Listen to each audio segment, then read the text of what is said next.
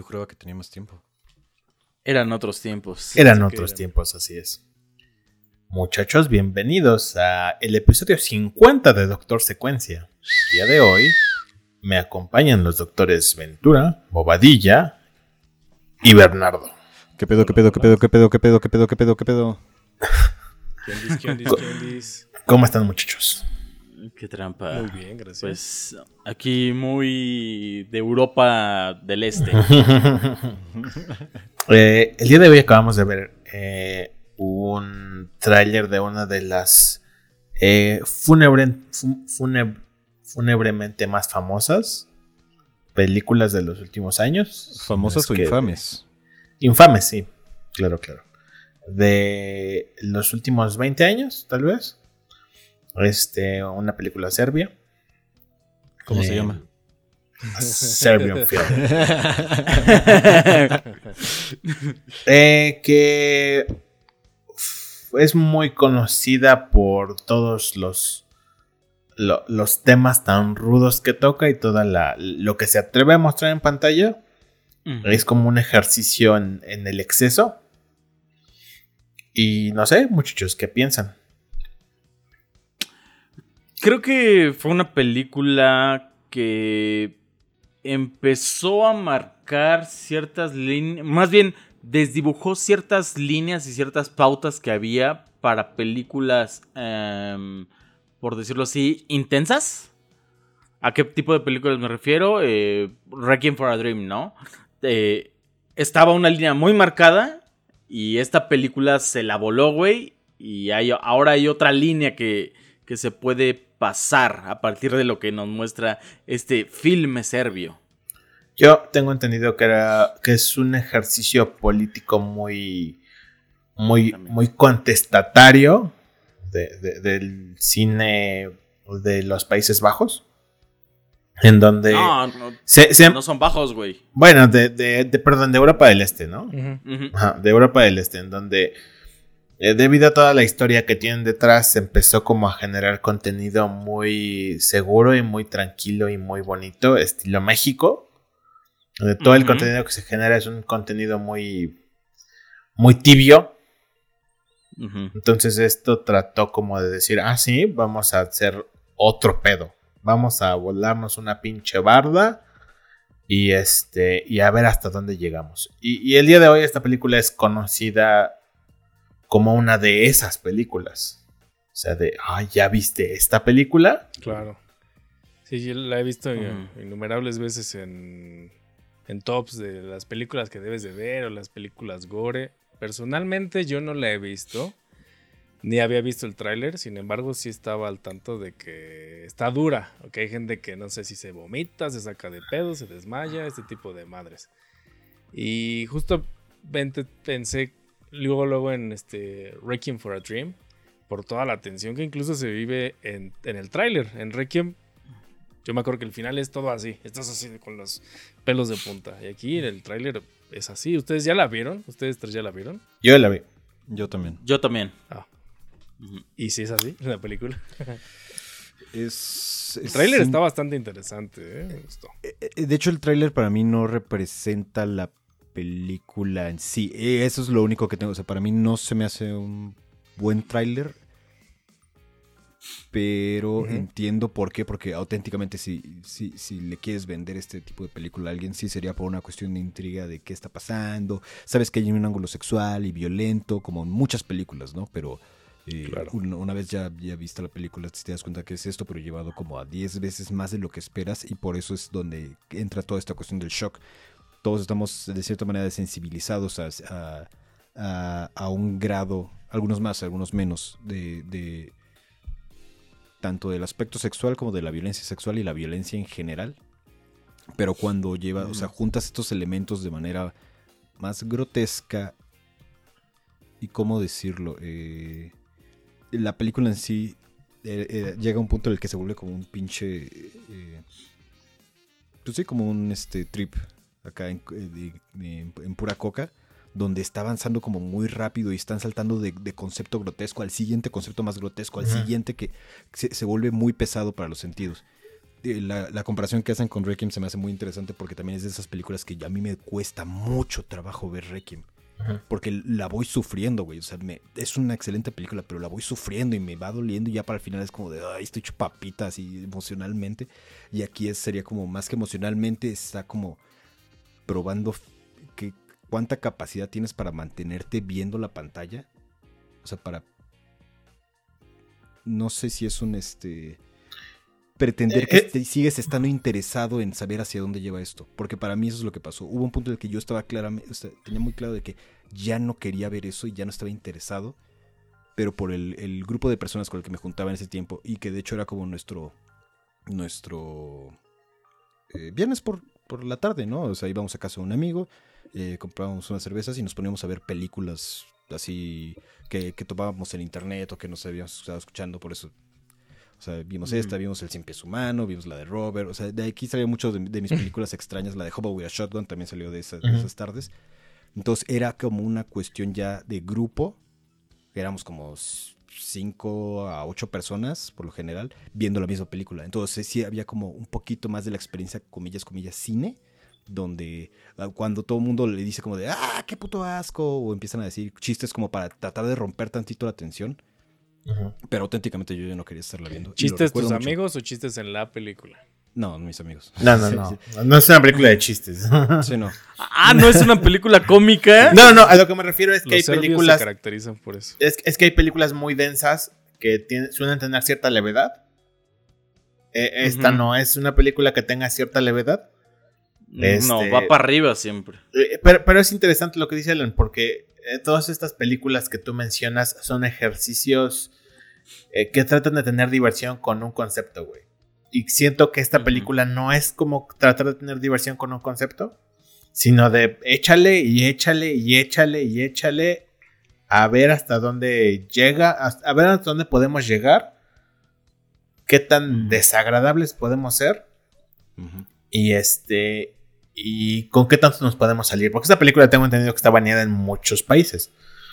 Eh, siento que es un concepto similar al Cien Pies Humano. Que tal vez la primera fue divertida y la segunda fue. No, ahora vamos a subir un chingo. Y la tercera llegó a un nivel eh, obsceno. Como diría este. El, el buen Adolf con su arte degenerado. Creo que, ajá, el Cien Pies Humano sufrió de la cuestión de como los slashers de los ochentas. O sea, que siempre tenía que ser más y más y llévalo al siguiente paso. Hay que hacerlo más sangriento, más violento, más muertos. Este, Jason está en el espacio. O sea. Pero a ver, ya, eh, a mí me gustaría que fueran un poquito más este, concretos y que me contaran un poco más de qué van o qué sucede. A ver, vamos a, vamos a hacer este ejercicio, güey. Tú dinos de qué trata la película según el tráiler. Según el tráiler, obviamente. Va, va, va. Eh, contratan a este actor porno retirado para que empiece a realizar este, pues, quizás empiezan por ciertas proezas o cógete a estas personas, a lo mejor empiezan de pronto a meter eh, animales o niños o asesinatos o cortar cosas y evidentemente lo empiezan a obligar a a realizar estos actos en contra de su voluntad. Me imagino que de pronto va de esto. Sí. Sí, de eso. Sí, de eso va. Tú, dijiste, tú dijiste O. Debiste haber dicho I. ¿Qué? ¿Qué? Es todo lo que dijiste y más. Y más. No, pero no salen animales, eso sí. Ah, uf, uf. No, no pasa nada con animales, según yo. ¿Que no había una tortuga? Ese es caníbal, holocausto caníbal. Sí, yo no recuerdo, tampoco recuerdo animales. Sí, pero no, no, eso no, eso no. Sí, o sea, básicamente es eso, güey. Con una trama, si no me recuerdo, un poco más eh, cruda, más intensa. Y y ya, güey, o sea, pues sí, básicamente. Ah, pero sí, sí llega, sí llega a ser una cuestión muy visceral al final. En donde todos los actos se llevan a un desenfreno horrible y al final hay todavía un pequeño cuchillito que te apuñala las tripas. Los últimos cinco segundos todavía son un... Y ahí te va esta puto. Por si no, este. Sí. Por si no habías tenido suficiente. Y a ver, de pronto, ustedes que ya la vieron, ¿consideran que está em, justificado? Pues. O No, claro degenere no. por degenere. No, es, es que ese es el punto, siento yo, güey.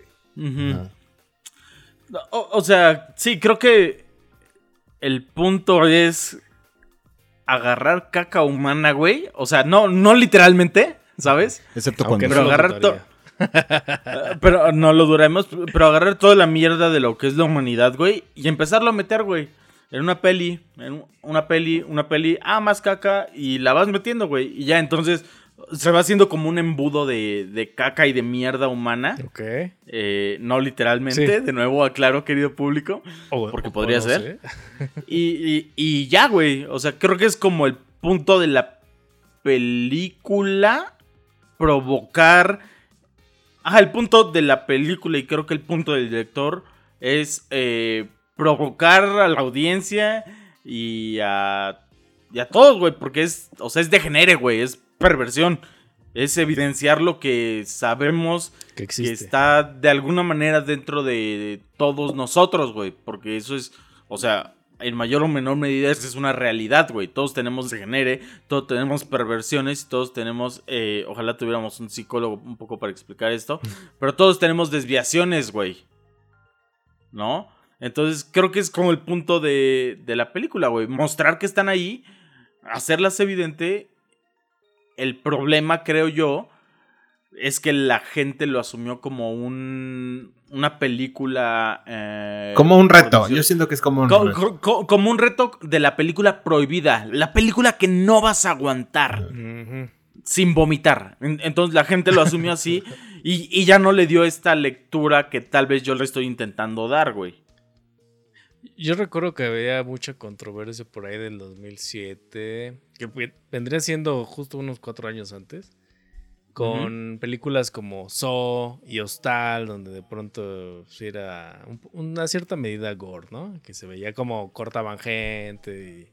Hubo una fue- ola de, de- de- de cine gore y cine violento que precedió un poco a esta película y creo que esta película es el, el resultado final o el pináculo final de toda esa ola. Que dijo, a ver, aquí llegó papá, esas culebra. Sí, sí, de cierta forma si- si- siento que sí fue el caso. Incluso, como ya les había comentado en algún punto, Francia empezó como a hacer un chingo de gore bien cabrón. Sí, claro. eh, justo por esas épocas. Y este. Y siento que esto da para conectarlo con, con otro tema al que quería hablar al elegir de este tráiler, que es películas que nos hayan eh, dejado una, una cicatriz mental. No necesariamente Ay, puto. esta, sino hay, hay otras que seguramente vimos que sí fue así como de puta, güey, ¿qué, qué, qué madres estoy viendo? ¿Qué es esto, güey? Claro. A mí, primeramente, me viene a la mente eh, Dancer in the Dark, la película de Lars von Trier con Björk. ¿Qué, güey? No, no, no, es que, o sea, estaba buscando para interrumpir hace rato a Omar, pero que, que justamente había un equiparable para mí entre Lars von Trier y, y esta película, hablando de la parte de lo grotesco y de cómo la gente lo toma como una ofensa, que es que es un atrevimiento, pero Lars, Lars von Trier tiene la, la- la bandera del cine de arte que lo protege un poco más. No, pero también lo, lo sí, sí trata de comunicar algo, o, eso siento yo por lo menos. Sí, sí lo toma y trata de elevarlo de cierta forma como en que servicio de un concepto. Por eso, por eso, es la bandera del cine de arte. Entonces tomas a este güey que viene, o sea, que viene como del círculo de Hollywood, del círculo del, del cine de arte, bueno, no Hollywood, tal vez Cannes, pues. O sea, un cabrón muy reconocido, Ajá. con mucho nombre, con varias películas que ya es como ese güey lo conocen por ese tipo de cosas. Y esta es una película que de cierta manera retrata igual como mu- muchos temas muy grotescos como lo podría hacer este güey, pero lo toman, más bien, esta, para ti esta llega como una peliculita que te pasaron por internet. Ajá, ajá. Entonces viene sin nombre, sin contexto, sin, sin, sin nada. Y como dice Omar, eso la, la, la separa aún más del posible mensaje que tratase de transmitir. Pero que perdón, que perdón. creo yo que es parte de, de esta cuestión política, pero no la política que menciona Henry, sino la política de los Balcanes, que, son justo los países que, a los que te querías referir, Henry. Claro. Creo, creo yo. Eh, o sea, los Balcanes tienen esta cuestión, güey, de que son Europa del Este y no son esta Europa eh, centralizada, hermosa que todos conocemos, güey, o de la que seguramente todos nos imaginamos. No, güey, los Balcanes, o sea, son un desmadre en política, güey, en geografía, en guerras, güey, y todo eso. Entonces hay mucha... Em, y les mama pues, Adidas, güey. Ah, les mama Adidas, güey, sí, claro. Eh, hay, mucha perversión dentro de esta idea eh, del nacionalismo balcánico. Le hace eh, países como Serbia, por ejemplo. Pero también hay cierta fobia del resto del mundo hacia esos países, güey. Entonces creo que también la película nos dice, ah, sí, puto, ¿crees que somos unos pinches perversos degenerados? Pues mira, cabrón. Y entonces te lo muestran y te lo echan en la cara, güey. Y, es como la parte en la que llega también, al menos a, este lado del mundo, la película, güey. Sí, claro. Como la, película perversa, eh, sucia, degenerada, depravada, eh, hijos de las remul putas, güey. Eh, de los serbios. Sí, claro. Y creo que, incluso creo, estoy casi seguro de que un poco el título va por ahí, güey. O sea, no, no es de a gratis. no es de a gratis, que es a Serbian Film. O sea, es la película serbia. Claro. Como este degenere balcánico. Eh, regresando un poco a lo que de lo que hablaba Bernardo, a Lars von Trier, dos, dos cositas. Hace poco vi una entrevista con él y me dio un chingo de lástima, güey. Porque, o sea, ya envejeció un chingo, pero aparte, como que toma medicamentos para la antidepresión, tengo entendido. Y siempre está temblando, tiene como Parkinson, güey. Entonces se ve súper, súper, súper mal, güey. Y es así como de, ay, pobrecito. Ah, no, y por otro lado, eh, otra película que a mí sí me dejó súper marcado, güey, fue Anticristo. O sea, cuando la vi, sí fue así como de verga, güey, qué madres estoy viendo. Porque aparte también tiene este mensaje, eh, o maneja este horror que a mí me mama, que es como eh, terror gnóstico, o sea, de la cuestión de un dios diabólico y de la, la, naturaleza es la iglesia del diablo y la chingada. Entonces, todo eso sí fue así como que puta, güey. Esto, es otro pedo. Y aparte, a alguien le pegan. A alguien le pegan con un martillo en las bolas también.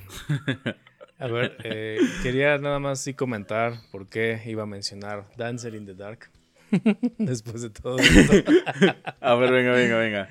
A diferencia de lo que acaba de mencionar Henry, que viene siendo terror esta película te apachurra el corazón. De. Ah, ¿Ustedes han visto esta película? Por Dancer in the Dark. Mm, creo que no, no. ¿De qué va? No, creo que tampoco la he visto. Bueno, eh, a grandes rasgos es la historia de una mujer que va perdiendo la vista, pero hace todo lo posible por salvar a su hijo que también está por perder la vista. Y digamos que termina siendo condenada a morir porque la engatusaron en un, ¿cómo se dice? Eh, en un, un, fraude, un robo, algo por el estilo. Y justo como dice Henry de, esta película, de esta película serbia, que al final te encajan un, un cuchillito, eso mismo sucede acá. Y aquí al último todavía es, te aprietan todavía más el corazón, Lars von Trier, justo con el final. Entonces, respondiendo a tu pregunta de hace unos minutos, eh, yo diría esta película. Pero tiene coreografías, güey. Serbian Film no tiene coreografías. Bueno, y lo cagado de esta película es que, por ejemplo, usualmente en Estados Unidos de pronto dicen, ah, este es este. Esto es Inglaterra y tienen su visión como de Inglaterra, ¿no? E, él hizo lo contrario, él no grabó para nada en Estados Unidos y hizo su versión de América en Europa. O sea, lo que él se imaginaría que podría ser. Eso es muy curioso y como dice Henry, coreografías y es un musical. Porque justo salen actores americanos, ¿no? Sí, sale este... Uh, uh, Critter, ¿se David Morse. David Morse, sí, que sale en este... The Green Mile, por ejemplo. Sí, sale este... Y sale... Sale Bjork. Sale Bjork, pero ella es islandesa. Sale Catherine Deneuve, ok, es francesa, pero sí. eh, retomando tu pregunta de películas que nos dejaron cicatrices, güey. Saló o los 120 días de Sodoma. Ah, otra, güey. Otra mamada, güey. otra, otra, güey. ahorita hablamos, güey, pero a mí sí me dejó una cicatriz de.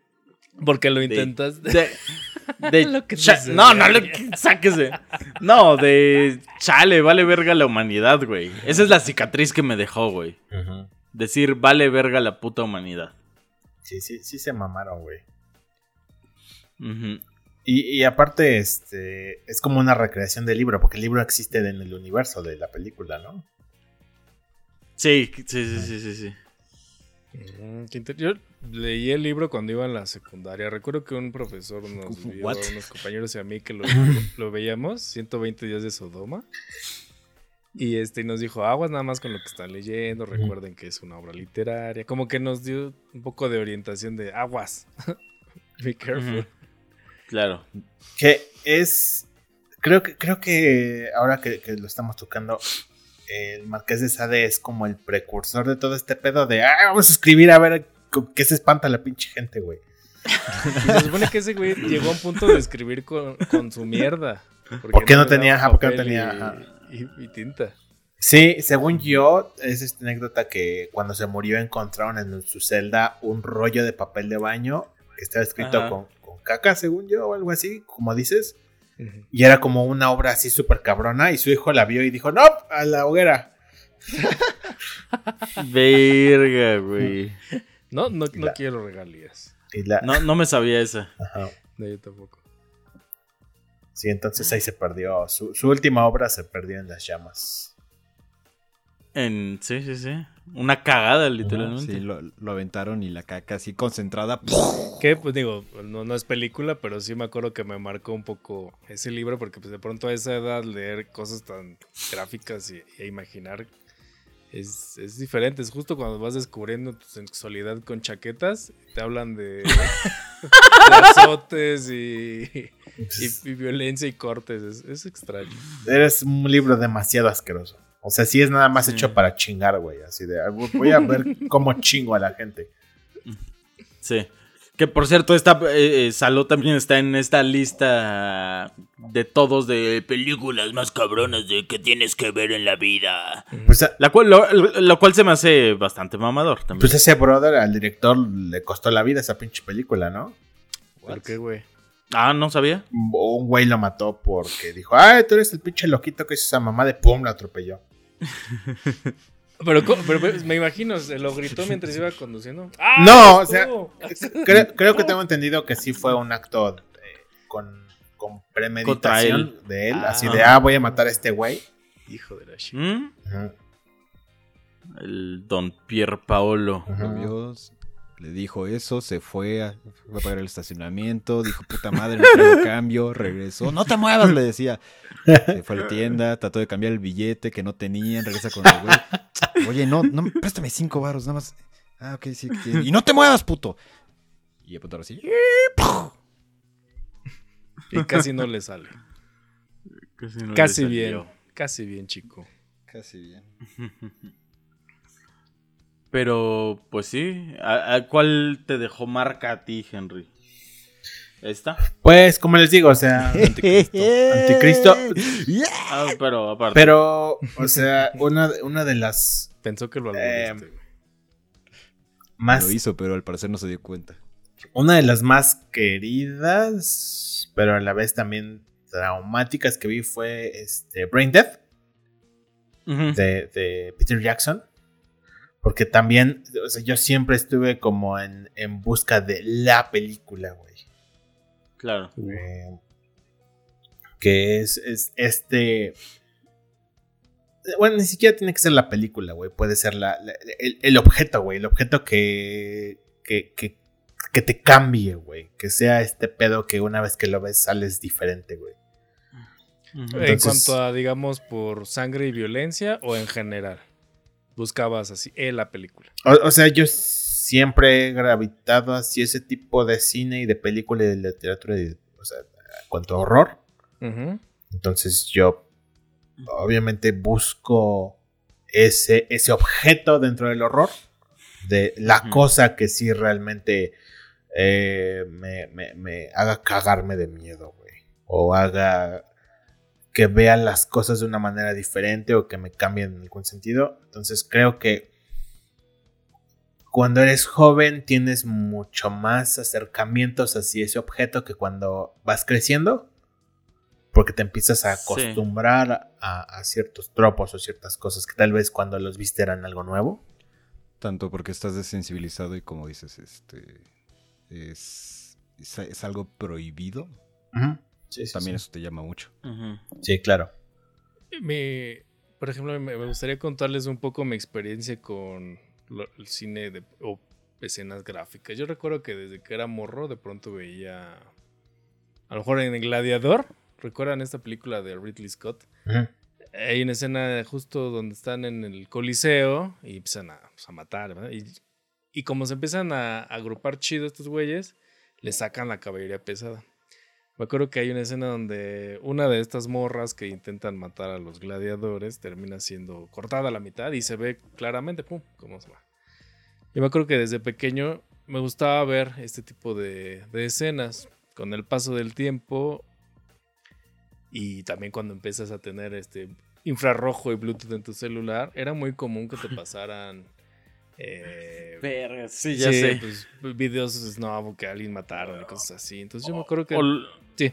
O, los de la guerra de Irak, güey, también, ¿no? Sí, y pues, no sé, decapitados o mocher extremidades del cuerpo, etcétera. O en ese momento en México estaba muy en auge el, empezaba a brotar mucho la violencia por el narcotráfico y estaba esta madre, no sé si todavía exista, el blog del narco. Sí, todavía existe. Ah, bueno. Y obviamente demuestran, ¿no? Ejecuciones. Y en su momento de pronto sí dije, no, basta, creo que yo no quiero lo que le llaman, en vez de not safe for work, not safe for life. Era cosas que de, plano te perturban y si no te dejan vivir. ¿Por qué voy a hacer daño para esto? Entonces, si bien de pronto si sigue saliendo escenas de este tipo en, en la película, no hay pedo, pero ya no lo busco activamente. Sí, sí, sí. Ya vi lo que tenía que ver. Sí, siento que todo el mundo experimentó con, esas ideas en su momento o con esos videos o cosas. Y, creo que es algo muy sano en el sentido de decir, bueno, este es mi límite. O sea, hasta aquí llego yo.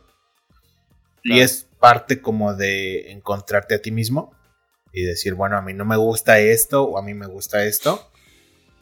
Claro. Este, pero sí hay gente que siento que tiene como esta idea de, bueno, quiero encontrar la cosa. Claro. sí. Y hay cosas ilegales, eso está cabrón, ¿no? Obviamente. Que se van a la deep web y así. Ah, o sea, yo me refiero a entretenimiento, no, no a una cuestión más. No, güey, pero también en entretenimiento, ¿no? Por ejemplo. Bueno, sí. ¿Cuál, cuál, güey? Fue la que. Hubo una en donde sí se comieron a alguien, güey. Sí.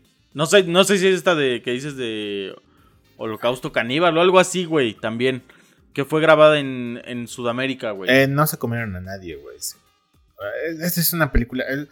por ejemplo, ese, es, un, límite mío, güey. Es ese tipo de cosas. De violencia real o violencia animal. Eh, no me entra, güey. Es así como de puta, güey. ¿Por qué, güey? ¿Por qué estás eh, destruyendo físicamente algo en la pantalla nada más por el hecho de decir, ay, lo hice, güey, cuando puedes lograrlo sin la necesidad de hacer eso. Se me hace estúpido. Claro, claro. Este. Pero. Sí, en, el en Holocausto Caníbal sí hicieron cosas raras. Hay otras películas muy, muy famosas que se llaman este, Guinea Pig. Guinea Pig que también son muy conocidas porque aparentemente eran snuff y empezaron como a circular en los Estados Unidos en los noventas. Este, sobre todo una que se llamaba Flower of Flesh and Bone. Que es como de un samurái o de un güey que se cree samurái que está torturando a alguien en su sótano. Que este. Ahora ya. Este podría ser cancelada en muchos niveles, independientemente del el gore que tenga. Pero este. pero sí. Y luego también, y súmale ese tipo de pronto de rumores, como lo que acaba de decir Bobby. O yo sé de una, he escuchado un rumor de una que parecía tan real que el director tuvo que mostrar ante autoridades que la, que la protagonista estaba viva porque ah, parecía. Ah, Cannibal, Holocaust. Ah, bueno, pues mira, mm. eh, resulta que sí era eso. Sí, o sea, que son parte de, la misma leyenda que ah, tienen todas estas películas, güey, de, oh, no mames, es que aquí sí la mataron y no la encontraron. O sea, se va creando una pinche bola de nieve alrededor de la película, güey. La cual... No, no sé si estén bien o esté mal, solo es. Sí. Pero al final creo que desvirtúa tal vez a veces el trabajo del, del direct, bueno, de, de, de la película en sí misma, ¿no? Es decir, se pierden discursos que podrían haber llegado a ser muy interesantes. No, pero, pues por cosas. En muchos casos son las mismas películas las que distribuyen esos rumores para ayudar a, a, crecer, porque por, pues, sí tienden a hacer producciones miniatura, ¿no? Entonces, como de necesitamos echarle uh como el proyecto de la Bruja de Blair, fue el mismo caso. O sea, les, ah, dijeron, les, dijeron, los actores, guárdense un año, y este, no hagan nada, nada, nada, nada, nada, y todo el mundo, sí se murieron. La verga. Sí, justo. Querido público, si ustedes ya eh, atravesaron este camino como nosotros y ya no encuentran eh, qué, qué, cosa les podría seguir este, perturbando.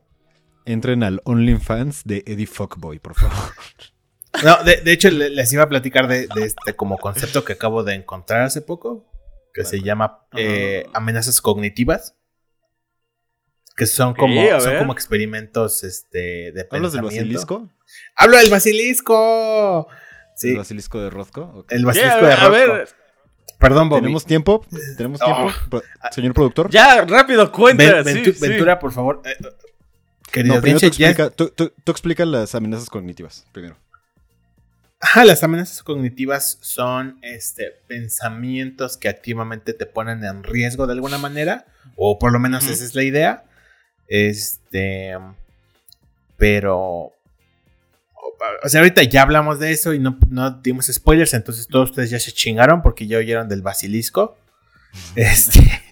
Y también Bernardo y Omar, que no sabían, ya también oyeron del basilisco, entonces ya también se fueron a la verga. Disculpen, discúlpenos. ¿Qué?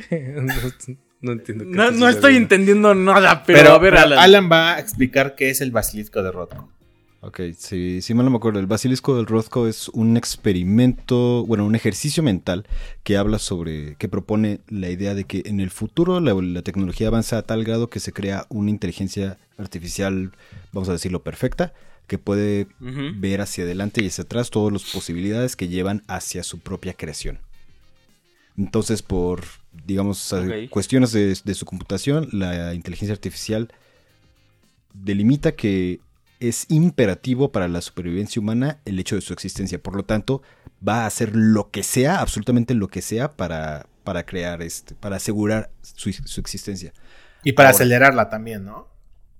Ahora, la parte que, o sea, el, ¿por, qué es, ¿por qué sería una amenaza cognitiva? El hecho de que esta computadora puede ver hacia adelante y hacia atrás y de que es perfecta, en teoría le podría permitir, si, si ya estamos hablando de, de que es inteligencia artificial, o sea, conciencia y todo ese pedo, que la misma, el, mismo basilisco puede crear simulaciones de la existencia de todas y cada una de las personas que puedan o no tener una influencia sobre el hecho de que la creen. Y torturarlas infinitamente para asegurar que vaya a ser su existencia posible. El, el, concepto es muy, muy ambiguo. O sea, es el hecho de que una inteligencia artificial pueda torturarte a ti perpetuamente, porque también se mezcla con el concepto este de, si vivimos en una simulación, ¿no? si en teoría el hecho de que la tecnología avanza al punto en el que puedes crear una inteligencia artificial perfecta que pueda replicar otras inteligencias, implica que, bueno, no implica, siempre se, propone o se quiere asumir que eso asegura que es, hay, hay muchísimas más probabilidades, digamos, infinita más uno probabilidades de que estemos viviendo en una de las millones de simulaciones a que no lo estemos, a que estemos en la original. Pero es que no, no conteste la parte más ruda, güey, ni por qué, por qué es tan peligroso el asunto de pensar en ello. el hecho de que tú ya estés enterado de que esta, esta inteligencia podría existir en un futuro, hace que si tú no empiezas activamente a contribuir hacia la construcción de esa inteligencia, eres, eres o un problema o una amenaza, güey. Claro. O sea, el decir, ya, sé que va a existir, no estoy haciendo nada para ayudarlo, para ayudar, para ayudar a su construcción, entonces en ese momento mereces toda la ira retroactiva de esa madre. Verga, güey. Ok, ok, ya la estoy cachando. Pues digo, eh, estaría padre que, luego habláramos sobre esto, pero... No, no, no, tienes que irte ahorita a ayudar a construir el basilisco, güey. Si no... Bueno, a eso, a eso voy, déjame, déjame ir, chinga, déjame ir.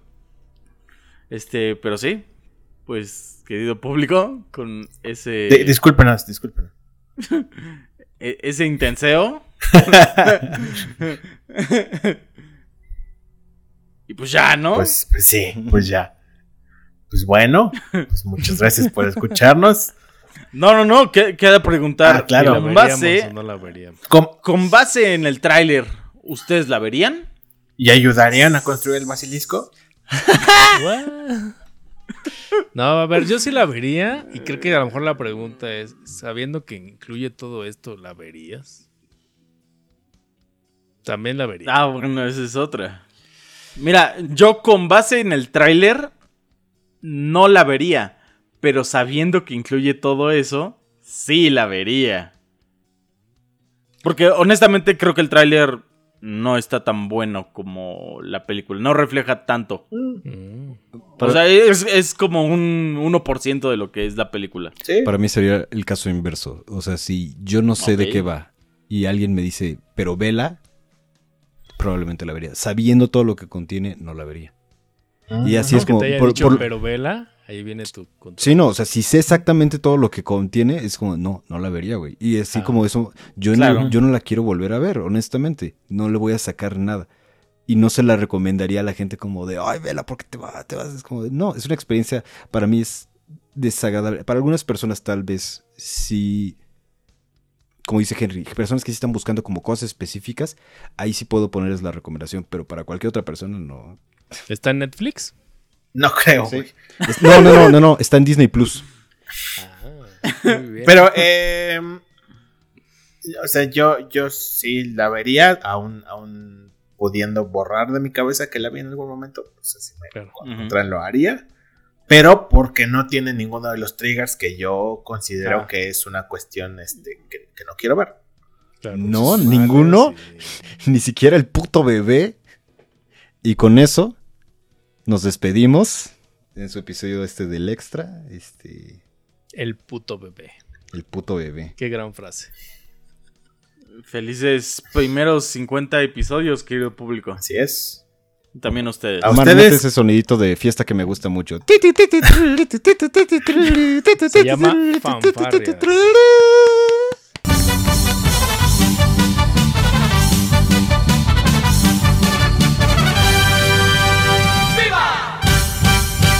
Felicidades a ustedes, a ustedes que nos están escuchando y que no han hecho nada, a nosotros que hacemos todo y que no nos estamos escuchando, pero sobre todo al basilisco. Cállate, Muchas gracias, mucha suerte y gracias por todo el pescado. Vámonos. Buenas noches, bye bye. Doctor Secuencia es una producción de Payasito de Crucero. Les recordamos que las opiniones expresadas no tienen sustento ni fundamento porque básicamente nos vale pito.